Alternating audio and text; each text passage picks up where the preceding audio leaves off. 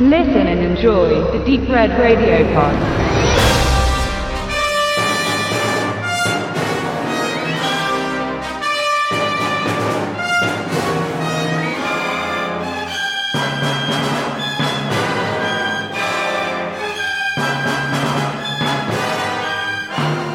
Trash, B-Movie oder Schwachsinn. Mit solchen Ausdrücken wurden Jack Arnolds Filme eine lange Zeit betitelt. Seine kreativste Schaffensphase hatte er in den 1950er Jahren, als er fest bei den Universal Studios angestellt war. Doch bereits in den 80er Jahren, glücklicherweise noch vor seinem Tod, wurden seine Werke von Kritikern und Publikum zu Klassikern erkoren. Das ist eine Ära, die beispielsweise einem Edward D. Wood verwehrt blieb, waren seine Streifen doch noch lange bis nach seinem Abgang als Schund bezeichnet worden. Der Vergleich mag etwas befremdlich wirken, bot Arnold doch eine wesentlich höhere Qualität. Er hatte aber auch Geld und ein Studio, in dem er drehen konnte, ganz im Gegensatz zu Edward. Sein Plane 9 from Outer Space gilt heute aber ebenfalls als Kultklassiker und ist inhaltlich mit den Science-Fiction-Themen des Universal-Auftragsregisseurs verwandt. Zu Arnolds bekanntesten Arbeiten gehört Der Schrecken des Amazonas nebst Fortsetzung, Gefahr aus dem Weltall und die unglaubliche Geschichte des Mr. C. Er musste aber auch ungenannt bei anderen Filmen die Kastanien aus dem Feuer holen, als er beispielsweise für Metaluna 4 Antwortet nicht nachdrehen musste. Er inszenierte auch den ersten 3D-Film für Universal und es blieb nicht sein letzter.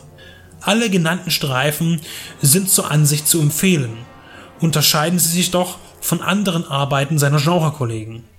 In Kurt Neumanns Die Fliege mit Vincent Price oder Fred McLeod Wilcox Alarm im Weltall mit einem jungen Leslie Nielsen wirken viele Elemente und Effekte aus moderner Sicht unfreiwillig komisch und verfehlen so oft ihre eigentlichen Anliegen beim Zuschauer.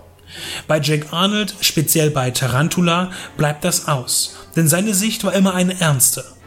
Bei ihm gibt es keine Witze oder lustigen Sidekicks.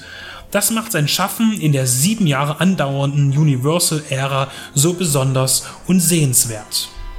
Das Thema in Tarantula hält sich an die Ängste und Historien nach dem Abwürfen der Atombomben auf Hiroshima sowie auf Nagasaki und deren Auswirkungen. Somit steht Tarantula zusammen mit Godzilla und Dinosaurier in New York in einer Reihe und waren Vorbilder für viele ähnliche Beiträge. Zum Inhalt von Tarantula. Ein ehrgeiziger Professor experimentiert in der Wüste Arizonas mit Wachstumspräparaten. Er möchte damit den Hunger der Welt bekämpfen durch die Vergrößerung von Lebensmitteln. Getestet wird ein Elixier an Tieren und nach einem Unfall kommt eines davon frei. Die entschwundene Tarantel streift nun durch die trockene Landschaft und beginnt sich von Tier und Mensch zu nähren. Die unwissenden Bewohner von Desert Rock, welche erst noch rationale Gründe für die Kadaver und Leichen suchen, werden bald mit einer mehr als haushohen Spinne konfrontiert. Die Spezialeffekte waren für die Entstehungszeit auf hohem Niveau und lange Standard in der Filmindustrie.